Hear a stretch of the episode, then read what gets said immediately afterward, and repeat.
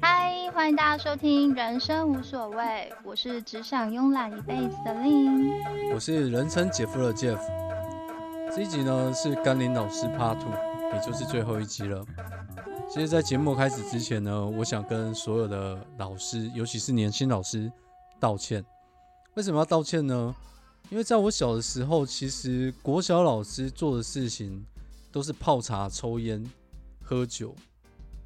我没有想过现在的老师要做这么多事情啊！除了要顾学生的功课之外，传授技艺之外，还要照顾他心理的层面。以前我小的时候，我们是把所谓的特教班跟一般生分开的，那当然可能会有造成一些歧视。现在的教育上，他把它合并在一起。呃，其实我也是到现在才知道，我可以想象说那个难度很高，尤其是在学生本来就不是这么容易控制的情况下，特教生需要更多的心力去对待他，但也不应该去损失他应有的受教权。所以在如两者之间如何取得平衡，我想就是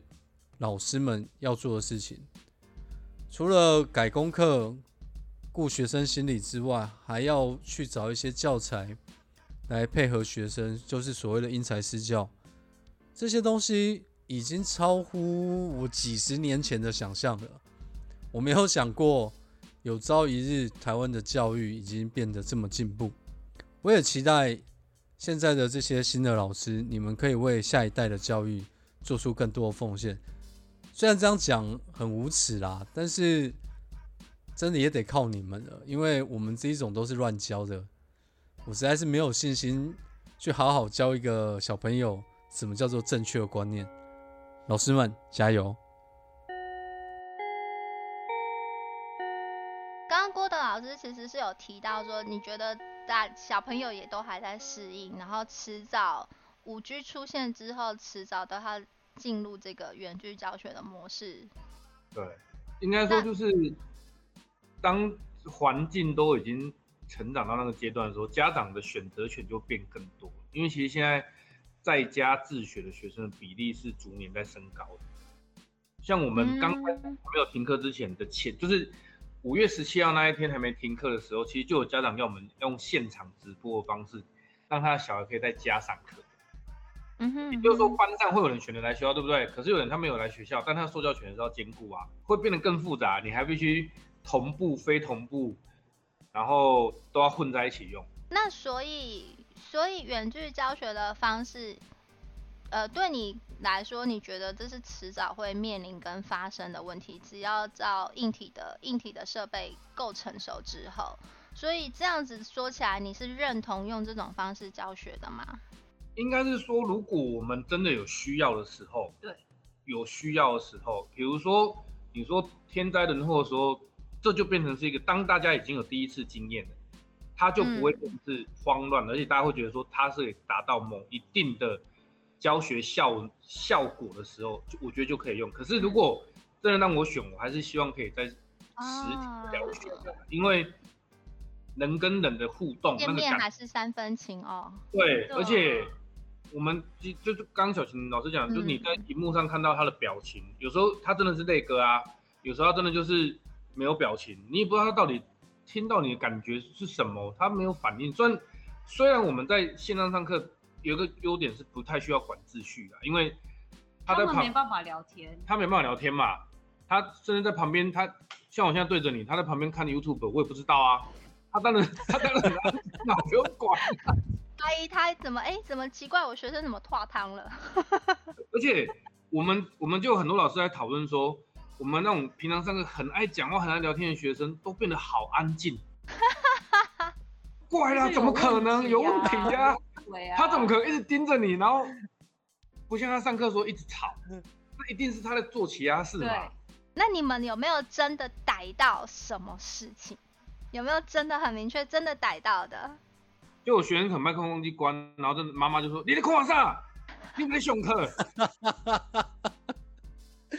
被他老婆出卖了。对，然后或者是说，我们非同步的时候，有时候会线上交作业什么，然后学生就利用这个平台去做聊天。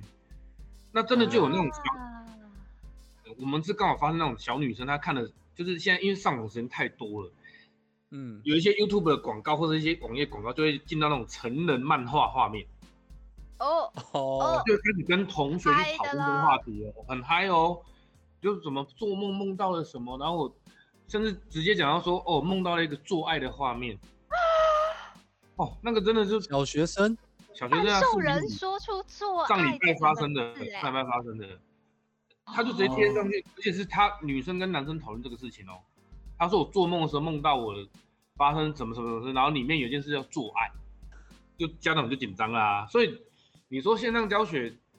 他一定有陌生人我都紧张了。对他一定有优点，这优点就是包含我们在线上教课的时候，我们可以录影啊，学生就可以真的是他听不懂，他就可以回播。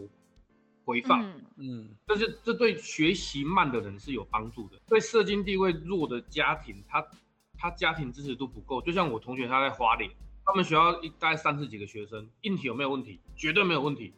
企业早就都募资好了，你要平板有平板，要手机有手机，要笔电有笔电。可是家里没网络，好，啊没有那个慢。好，再继续跟企业要，企业又在给网路。直接网卡送到你家，让你上课，好还是不能上？为什么？因为爸妈把网卡带去工作了，不是网卡带工作了，拿出门了，就是拿出门，是不是还是没有？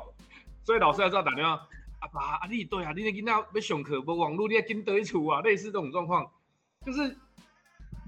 当然，我觉得这个都未来都会解决啦，因为只要我们觉得这重要的话，它有它的一定程度的好处的话。甚至会开发出一些某些 app，它在各个平台都很好用的。嗯，就像我现在，呃，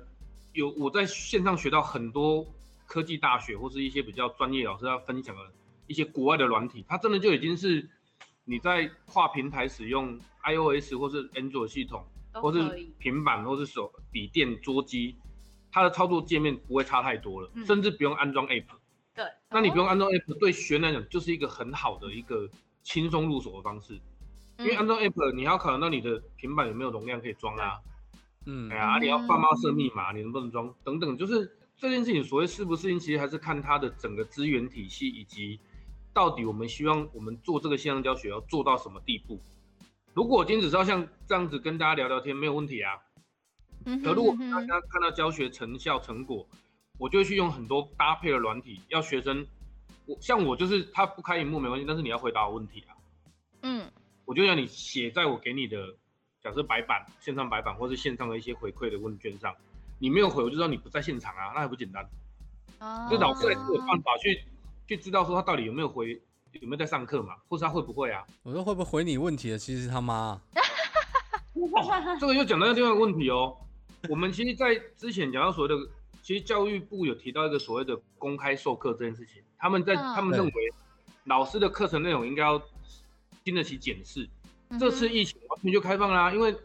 他用那个背景模糊，爸妈都在旁边一起听呢。对对，嗯哼。然后还会一起回答问题，比如说学生答不出来，我还听到妈妈小声的说：“我跟你讲要这样讲。”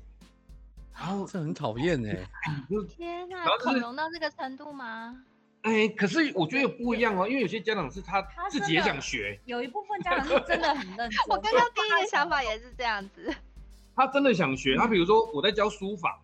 我线上我也教书法，我用实物投影机去用书法教他们笔画什么，就我就在旁边练习写啊。甚至我说我哎，书法写完要拍照要上传交给我，然后选，因为我给学生两种选择，因为我觉得他们可能不见得会拍嘛，你可以开学之后再交给我。这时候妈妈就说，为什么你不教线上的？拍照很难吗？我们几乎每一堂课，讲真的啦，我们比较累，是因为我们每一堂课家长都在旁边，我也不太能在学校说，我今天这节课真的来不及备课，我可以先混一下过去，不行啊。啊。我一混这样就知道你在负担，负担其实是增加的，所以讲到负担，讲到上课的品质，我当然还是希望回到实体课啊。而且还有对于那个后半段学生，嗯，因为我们像我级任的话，中早自习跟午休都是在做补救教学。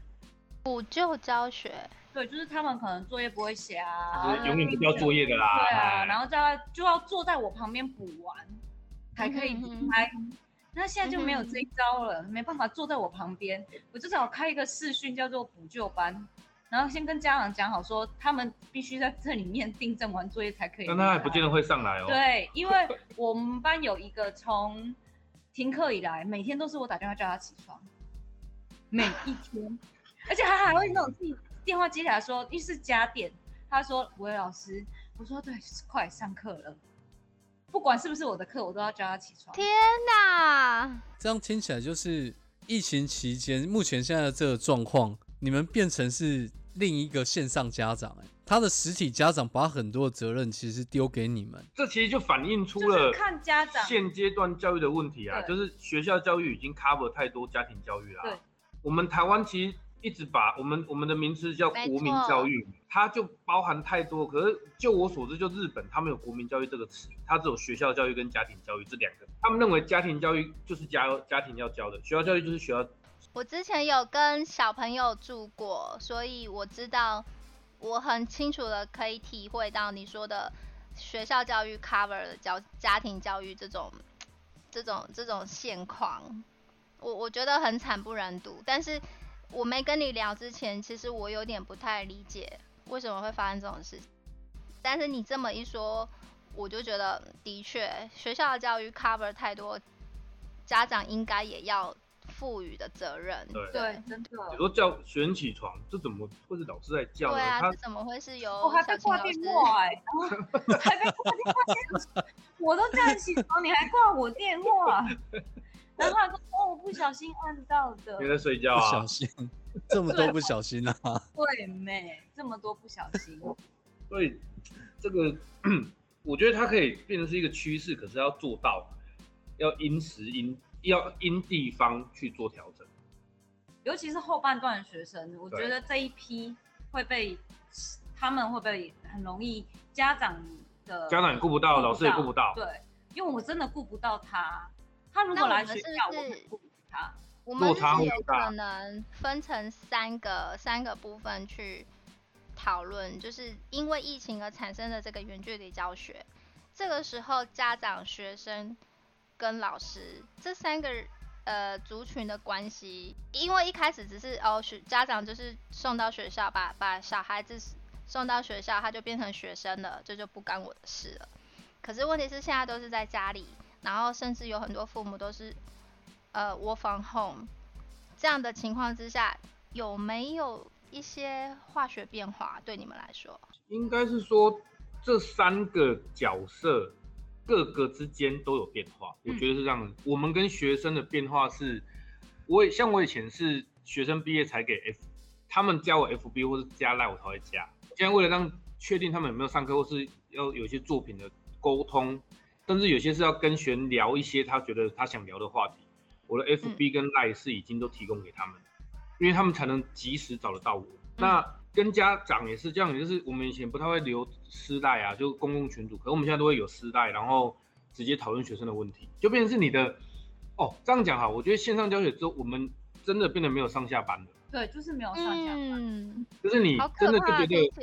你即使在家，你就是整天都是在就是处理所有的事情，因为像那时候我收作业，小孩子会忘记寄送、嗯，寄发，然后家长交缴交，然后家长就是说，可是我们已经交了，但我就是没有收到。他没有按下那个 button，、对，哎，然后就是啊家长家长也会很紧张，小孩也很紧张因。为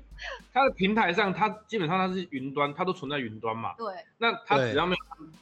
send 出去之后，我们老师那边是收不到收不到啊。对对，嗯，然后这负责任的一点的比较负责的家长，他会为了这种像这样的事情，他会密切的跟老师联络。嗯，老师，你有收到吗？我对刚刚又再寄一次了，你有收到吗？我也会有压力，就是这样，对会跟我说啊，我昨天寄了，你收了没？我就还我还没看，我还有好多班级要处理，一直被或追着是老师，我儿子订正完了吗？然后我就心想，等等等我一下，我正在看别人的作业，而且现在改作业真的不是很好改啊，很伤眼睛。所以现在什么哦 Apple Pencil 啊，然后什么绘图板啊，都卖的很好，因为你就可以在在上面勾啊，有没有？然后或者是 OK，触控面板的笔电也都卖的很好，因为你可以在上面直接弄。真的，嗯，哦，真的是有需要了。真的欸，那天我看到 Samsung 有一个广告，就是它有有一台笔电嘛，然后它是可以直接有一个触控笔在上面，直接有点像绘图板的功能，我心动了。我觉得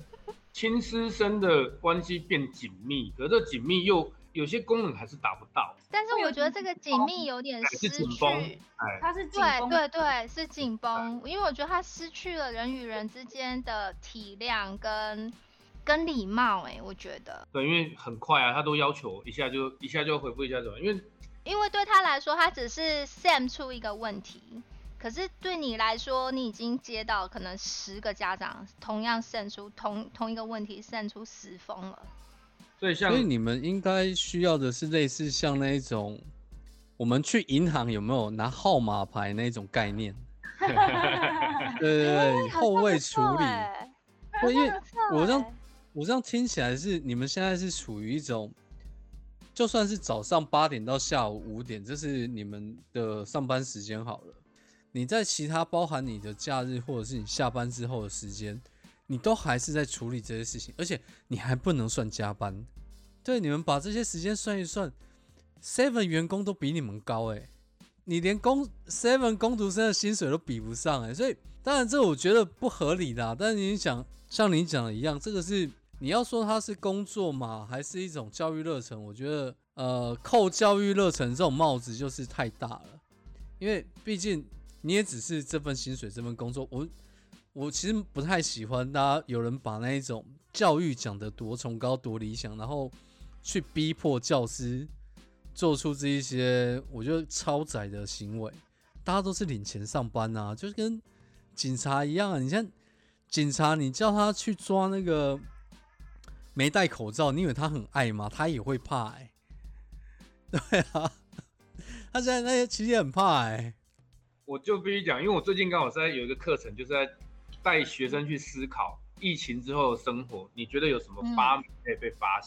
被发明出发来？明，嗯，就是我们未来世界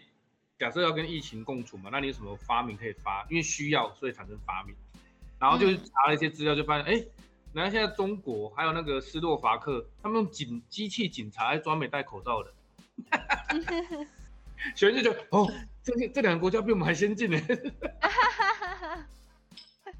对啊，还有他们有天眼啊，他们有天眼系统。对啊，这个这个是先进吗？OK，所以你说你现在跟个学生讨论，如果在以后像这样子常常需要警戒，或者是你要跟疫情共存的这种情况下，会有没有什么一些新兴的发明或者是行业出来？我那边是一个课程，就是他这个应该是带一个课程，让他们做设计，嗯他们可以自己自己去针对自己的需求，或者是针对某个职业、某个行业类别，他们去设计符合这样的未来世界需要的设计，就像为车子一样嘛，在五六年前，可能大家讲电动车，大家都还不是很有概念，可是现在电动车已经变成实现了，甚至越来越越越越先进之类的等等的。那反正就让学生有一个等于是设计思考的一个概念，然后让进行一个课程。郭德老师，你真是走在时代尖端。你讲到车子这个话题的时候，我还本来想要接，对啊，以前是马车，对对，而且 真的，我们现在在上课，我们都在让学生知道说为什么要有马车，然后马力是怎么来的，车子的马力是怎么来的，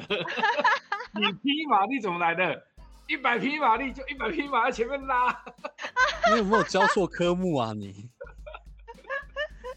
你是不是教错科目了？你是被美术耽误的那个自然科学老师是不是？没有，现在跨域跨域，我们都被要求要跨域。哎、那你们两个老师目前为止有没有做出什么样的教材，是你对你以后还是有机会会一直沿用的？应该是我我的部分应该是流程，嗯，嗯，会可以套用在每一课。哦，就是你自己有一个 SOP，在上课的时候可以用。然后教材就是随着内容就是随着教材而做更变。那郭德老师呢？基本上，我后来发现一些艺术欣赏的课程，基本上都都可以在线上教了，因为你可以搭配很多 Google，而且是 Google 它很强，还有很多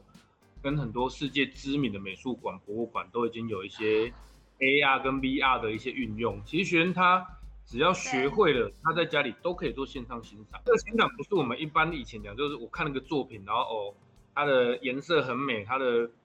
它的样式很美，个不是一个 picture 就对了，它是让你沉浸在那个环境里面。我就有用到 Google Art 跟 Touch，它有个 VR 的系统，你，学生可以点进去，直接到那个美术馆去找到那张画，嗯然后它可以录印到你的画，就是跟你现场看一样大小，甚至还可以更大。那我们就可以做比较多的艺术欣赏课程，那甚至进到所谓的这种艺术作品的人文的一个历史背景的一个探讨。那结合结合，因为像我们现在用很多线上的平板跟记录记录的那种平台，它其实就可以把这种整个学习历程记录下来。嗯嗯，那这个其实在，即使是实体课程也可以做、哦，因为实体课程，当学生每个人在你教室的时候，他每个人拿一台平板，嗯他一样可以做到这个效果。那我们真的可以把平板的画面直接用 Apple TV 或是用镜像的方式投影出来，每个学生就可以马上跟其他人分享他的想法跟一些见解。那要进行小组讨论也可以啊，所以嗯我觉得到后来我们跟慢慢去找到一些脉络，就是如果我们一开始会觉得说我们学这些软硬体会不会花了时间，然后疫情结束就浪费了。嗯哼。可是我们现在慢慢去找到说，其实有一些软硬体是我们在疫情结束之后还是可以沿用的，找到它的价值，嗯。然后运用在课程上，包含流程上的，包含课程的呃结构上，包含课程的内容内涵上面，等于是它可以更多了更多及时回馈的一些页面方式跟甚至整合。对，哎，嗯。大家可以共做，我可以同一份 PPT，同一份简报，我可以共做，那大家是不是就可以一上完课，我们以前可能要收作业是一份份交过来，现在我们可以变一上完课就可以一整份的 pa paper 就收好然后大家就可以大家可以浏览，大家去看，甚至我就可以传给家长看，传给谁看，甚至要做线上展览都没有问题。所以我觉得工作这部分会是这一次蛮大的一个收获，因为我们毕业典礼就取毕业典礼取消全校办，因为我们学校是大型学校，我们总共有十五个班，一个年级哦，一个年级。就十五个班，一个年级，对，对，所以我们就是最后采的是各班自己办理。那我们要办变成就是把所有焦点都放在小孩的身上，我一个人弄真的会弄到死掉，所以我们就是共作。对，对，比如说影片学生也帮忙拍，影片学生他自己拍，我帮帮他，我帮他那个组合起来，然后他们那个颁奖的布幕以前都是那种很制式化啊，什么市长奖某某某，然后这次我就放手说，你们就自己设计吧，自己想要贴什么都可以。嗯哼对啊，是郭德老师说有点太复杂了，但是我就跟他说，孩子人生大概也只有这一次可以设计自己的背板吧。哦，对，对，就是对他们来讲，他们反而会觉得焦点放在自己的身上。嗯对嗯嗯，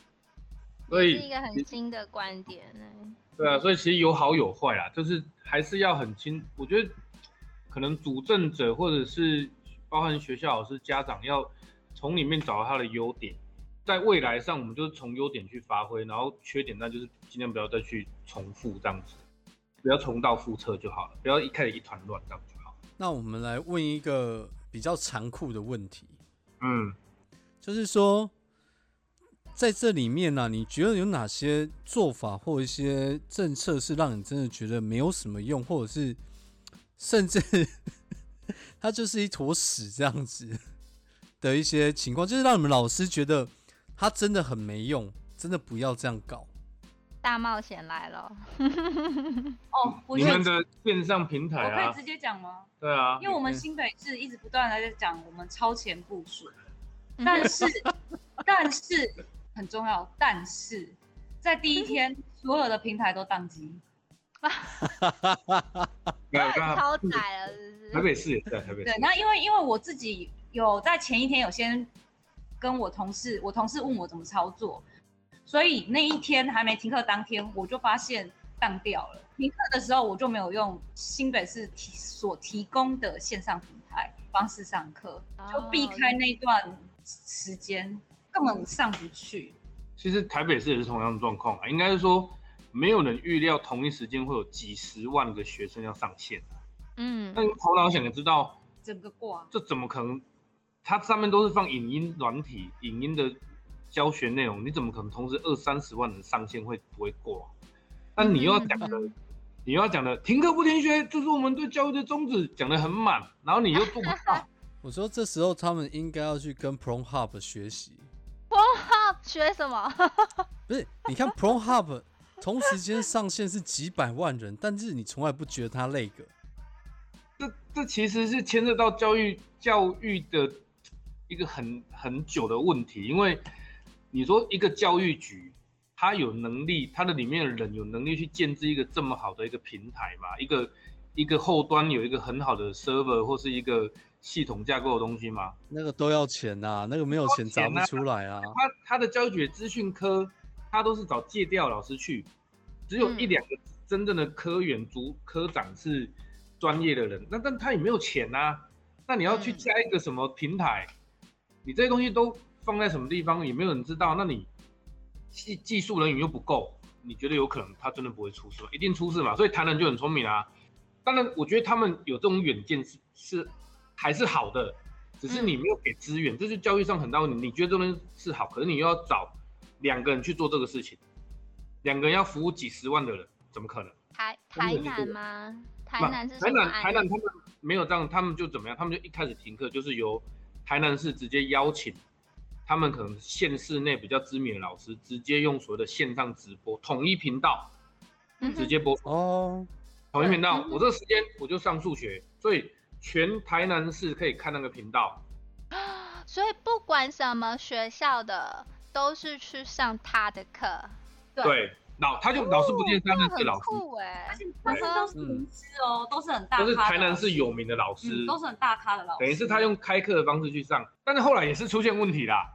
因为光他留言板就有很多奇奇怪怪的脏话啊，然后学生乱回应的话，你又不能关留言板，嗯，所以他们后来也觉得这很困扰，就是他们提供这个另外一种思维方式，可是实际做起来还是有很大困扰，就是学生还是因为他非同步嘛。嗯，我不认识你，我怎么知道你出什么问题？我在家里我不会，我还我还不知道怎么我要问程度的问题，对对？他就会有程度上的问题。然后，嗯，所以你说，在这个次的事件，真的就会遇到一些教育政策跟教育体系上的问题，就是也我觉得这也不光是整个教育体系，全全台湾的思维，就是是不是同一个都有很多的远见在那边，可是都只有少部分人要去负担那个远见。那当然就挂掉啊！那然后，但是你又要宣传的是，把它当成是个正机来宣传的时候，就会让他觉得有必要，哎，作秀对。所以，所以你说这次的三级警戒比较像是一个总检验，就是平常那些说呃说一超前部署，那对教育政策有什么样远见的人，其实在这一次大概都现行了啊。包含你讲的，像我可以理解啦，就是包含你说架设一个工作站、一个工作平台，那个本来就要花很多钱。那我也相信，在教育单位里面，不要说教育单位，你就算连台本市政府，他也不可能会去编列这个预算。可是问题是，这个情况如同你所说的，就是呃，我记得你们应该有全国教师工会这种东西吧？有，但你不是每个但是没有用过。像他就没有加入啊，没有加入。他们学校没有，他们有教师会。对，这变成是教师本身的权利跟义务问题。因为你看嘛，刚刚我们前面的访问下来，其实发现老师在这种远距教学的情况下，你们的 loading 是增加的。你们除了平常上课的时间之外，你下课你还要还要去处理学生的东西之外，还要去回应家长的期待，然后为了这些东西，你还要额外的自己的费用或者是添购设备，但是这些人这些情况变得是理所当然，而且没有被提出来，因为我相信啊，可能在这一波疫情里面，呃，公务人员里面，我相信其他人可能没有这个困扰，但是因为他们其实只是要分流上班。但是像老师来讲，权力的损失，我觉得是蛮严重的，因为你们除了要去应付怎么样想说去让学生能够好好上课之外，你们还要克服诸多的问题，比如说家长问题、设备问题、硬体问题、软体问题。哇塞，这个后面如果再来一次，你会不会不干啊？不是，重点是，我觉得重点是我们都不是资讯背景专业，所以对很多老师的苦恼是，他求天告娘的去找资讯老师帮忙。可是以他们这种大学校，你们学校几个资讯老师？三个还是两个？嗯，四四个，四个。他一个人要配可能将近几个老师，一个人 loading，、一个资讯老师可能要配七八五六十个吧，我们九十几位老师，九十几位而已嘛，90一个人要配十十几二十位老三师，十几个欸，对30几个，对对。然后这些老师可能有人是完全没有基础的哦。对。嗯，那我们学校是很幸运，是因为我们学校本身有一个同事是 Apple Teacher，他是有、哦，对，所以他很强，他就有帮我们开了密集的班，帮我们特训一下。对，嗯，这就是我们学校的。所以有时候当然就会讲说，虽然说配套不够啊，但是相对我们在第一线的时候，还是很多老师是愿意去处理这些事情。他就算现非所谓同步教学，他真的做不到，他还是会想尽办法去把非同步教学做好。对对对，这个是我觉得不容易的地方，因为，嗯，我觉得某种程度教师也会有一种一种愧吧。哎，刚刚公，我不想要让我人家家长觉得说我就是个混的老师嘛，嗯嗯或是我我不顾我学生，我还是要想尽办法挤一些东西出来。就是这个这个精神，我觉得是大家很，我普遍看到很多，像我我在这一次疫情前，我其实只用过云端硬碟，用过 Apple 的平板上过课。其实你说对于什么什么 Meet 啊，对于 Meet 哎什么呃 Run 啊、Twin Teams 什么，我其实也没有说非常到熟悉到什么地步。可是我三天内全部把它基本的学会。同一时间，我在五月中到六月底之前，我就去做五场分享，台中市、高雄、台南、花莲、台东的老师做分享，就是因为其实大家都很想要学，很想赶快把自己的内容充实好，去跟学生分享。所以，即使我只比他们早学一个礼拜，我都可以去分享五场，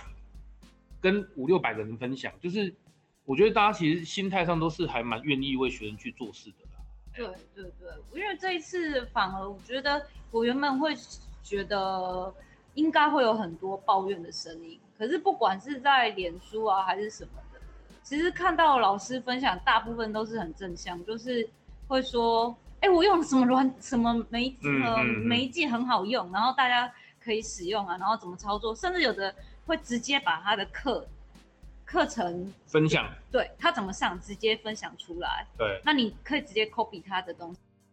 对。我们的后援反而都是老师之间彼此对支，我们，的后援不是，反而不是上级给我们，是我们彼此之间的。对，嗯哼，然后大家都很想要为学生做一点什么事，倒是真的。其实看学生在这样在家里，其实他们也很他们也很很无助哎、对，因为因为我其实有啊用，我其实有用小琴老师介绍的文字云的方式，让学生去回馈他在家里上课的心情。基本上在八成都是说啊，我不能跟同学相处，觉得好好累哦，不就是不能找嗯同学讲话聊天，然后不能真的见到面，不能出去。他们其实心里面觉得很孤单呐、对对对，嗯，因为我让他们做梗图，也是 对，做出来的也是孤单无聊，好想上学，什么时候可以上学？对，什么时候可以上学？哇，从来没有这么想上得学。学生因为缺乏自理能力，所以他们真的非常需要同才之间跟老师带给的那种情绪跟互动，我觉得对他们来说的确很重要。哎、这真的是之前没想到的。对，而且刚刚我们都是小学，如果你是国中、高中，可能他们自主性又强一点的时候，又会，我觉得那是又又不同的情境。不同情况，嗯，对，对，或许搞不好对他们来讲，线上教学优点还更多，不一定。有可能。那我想问一下哦，像比如说你们小琴老师已经任教十年，然后郭郭德老师也已经十八年的经历了。诶，在疫情之前跟疫情之后，你们有对于新鲜的这些教职人员，你们有想要 想要给他们什么样的建议吗？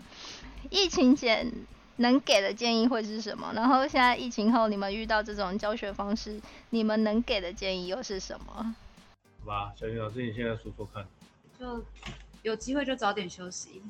肝很重要。然后不要不能再用传统的老师来看待老师了。当要好像是踏进来的时候，就要先想好，我我可能是哆啦 A 梦，哦，对所以要先把自己 setting 成 Superman 这样子吗？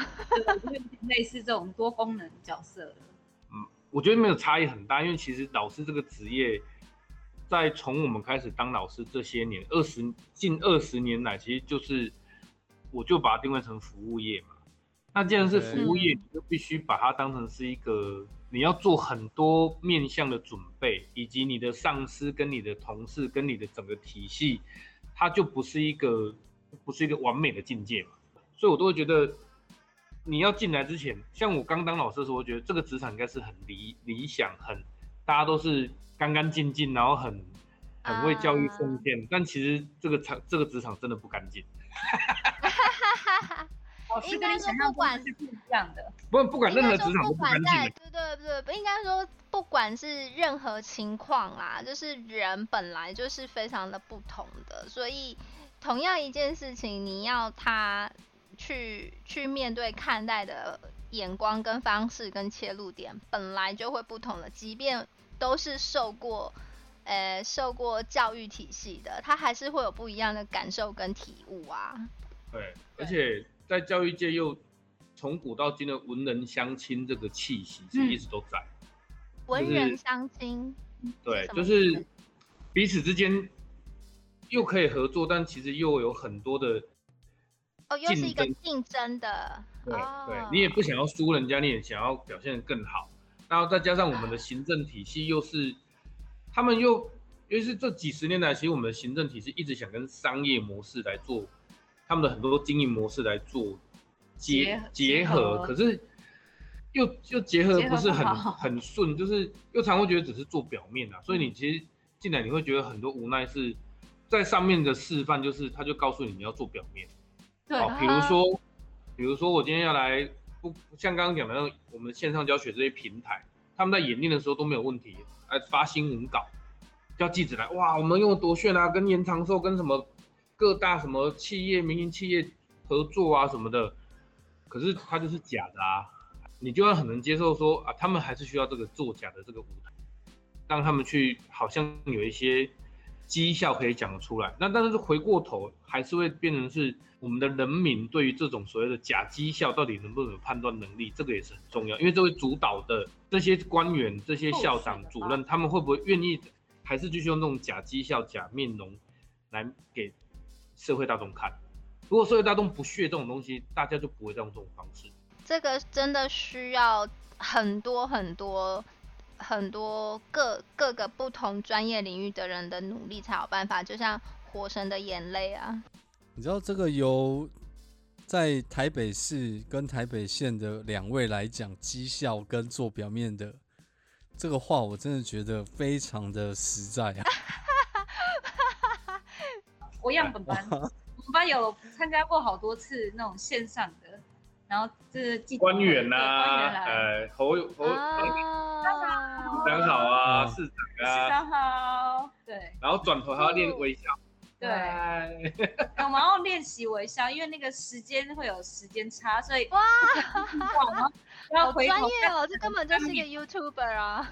本人只是在后面已经翻白眼翻到不知道哪边去了，因为我觉得没有意义。可以理解，可以理解。所以如果如果有一句话能够激怒老师的话，我想那一句话应该就是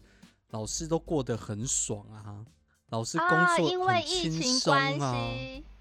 我还曾经在疫情期间听到说啊，你们学生都在家，你们不是更爽吗？没有，完全没有。没有，更累。这时候你会不会跟他讲“你来，你来，我你来 那可是这就是我所谓的同理心的部分啊，所以我们为什么要在小学培养学生的同理心？就是对啊，他出社会才有这一点点能力嘛，他想到的时候可以换位思考。老师，我要发问。同理，同理心在于，如果你都没有得到充分的理解，呃，对同一件事情没有得到充分的理解的前提之下，同理心无法发挥是正常的。没错啊，没错没错。他一定要。可是我觉得至少要有那一份那那个动力啊，就你想要去你想要去理解别人的东西，就算你没有办法完全理解，啊，是，可你有我们要从小培养他有这个意意念呐、不然他都没有这个感知能力的话，他怎么想要去同理别人？嗯不可能嗯他，连这个一开始都没有做到，就我觉得更难，更不可能。是真的需要人跟人之间互动才有办法培养出来的。对而且这这或许也不是现在家长觉得最重要的，我们觉得很重要，可是或许家长不见得觉得同理心，他过得好就好了，为什么要同理别人？所以现在的现在的大人们都还是觉得成绩最重要吗？已经到了这个这个时代了。我觉得你觉得？我觉得，嗯、我自己我我都我还蛮幸运的，我带到的班级跟家长理念跟我都还蛮合的，我们都是嗯觉得性比较重要，但是不可否认，觉得现在大部分的家长，像其他班级，他们不一定看成绩，但他们看的是能力，嗯那也可以说他希望他的孩子要具有狼性。嗯，哦、oh, my god！我在学谁 Jeff，你知道吗？对，之语啊，Oh my god！Oh my god！对他希望他的孩子不要输，但是那个输不一定是输在功课，他可能是其他方面。家长也不想输了，这是一个很大很大的隐忧哎。对，家长不想输。嗯但你如果是用来对自己梦想上的执着，我觉得这很好啦。可是如果只是用来比较，就会比较在小学界会真的比较容易出问题，他的人嗯际关系啊，还有他看待事情的角度，对，所以，嗯，家长那部分还是最难教化的。你只能你只能超度他了，你没办法教化他。对，就是是的，嗯一个是家庭教育，一个是社会教育啊。小孩是家庭教育嘛，大人是社会教育，这这个其实蛮难的。当因为当你有一个诶、所谓的社会教育的目标的时候，它又会变得好像有点太太没有变化。当你有个核心理念的时候，它又会变得好像有点在钳制每一个人的没。错，那这个时候他就很拉扯，到底要怎么嗯做才是可以恰到好处的？他社会教育达到责任，他的制度完善，然后家庭教育可以有他的他的责任都可以实践下去。可是跟学生的所谓的特殊性的发展，或是个人的特殊性的得以实践，它其实是有一些冲突的。对，没有错。真的要做到个很平衡，这可能很难啊！我觉得真的太难了。这太难了，对，他需要时间没。关系啦，我觉得应该就是我们在现阶段能够做好自己能做的事情。那两位可以，只要经由你们手上出去的，只要不要太走偏，我想你们就已经做了很大的贡献。因为你没办法，你没办法控制他老布他老爸嘛，你也不可能让所有人都变成是个陈建仁啊、郭台铭啊，或者一些比较有理想、有抱负，但是起码就是，就像你，如果你们好好表达你们的教学意愿，学生有接收到，我觉得应该就算是很理想。尤其是我在看阿德老师在跟他的教的学生的互动，教呃，现在已经大学毕业很多了嘛，对啊，对啊，对啊，对啊，对啊。对，而且很多都长得很漂亮，嗯，就是 阿，我看阿德老师跟他的教过学生互动，感觉得出来啦，学生都算是蛮，呃，也不要说正常，就是没有太奇怪的一些反应，或者是太奇怪的走向。到目前为止，你十八年的教育工作心得，我想你应该是无愧于心呐。那剩下的，哎，我们能改变的太少了。我觉得不可否认的啦，就是绝对老师老身为教职的这个身份，真的是非常值得大家呃要去尊重的，因为太难了，那些什么半兽人啊，什么真的太难了，太难了，真的真的真的，所以我觉得教师教职。这个行业，甚至像补习班的老师，这些我都觉得真的是非常值得，非常值得，就是我们社会大众需要非常尊重的，不然的话，可能就是一大堆怪物。强兽人就直接变丧尸了，有没有？没错，没 错那我们都不用疫情，直接就是直接走入末日 Z，对不对？末日之战。好，我们今天谢谢小琴老师跟郭德老师接受我们的访谈，辛苦你们二位了，Namaste。那我们今天节目就进行到这边。那我们今天谢谢阿德老师跟小琴老师。那我们希望在后面的话题里面，如果有谈到教育相关，或者是一些对于一些学生想法的，或者是现状改变的一些部分，我们还将会再邀请阿德老师跟小琴老师啊来分享他们的想法。好，下次见，拜拜。拜拜。拜。拜。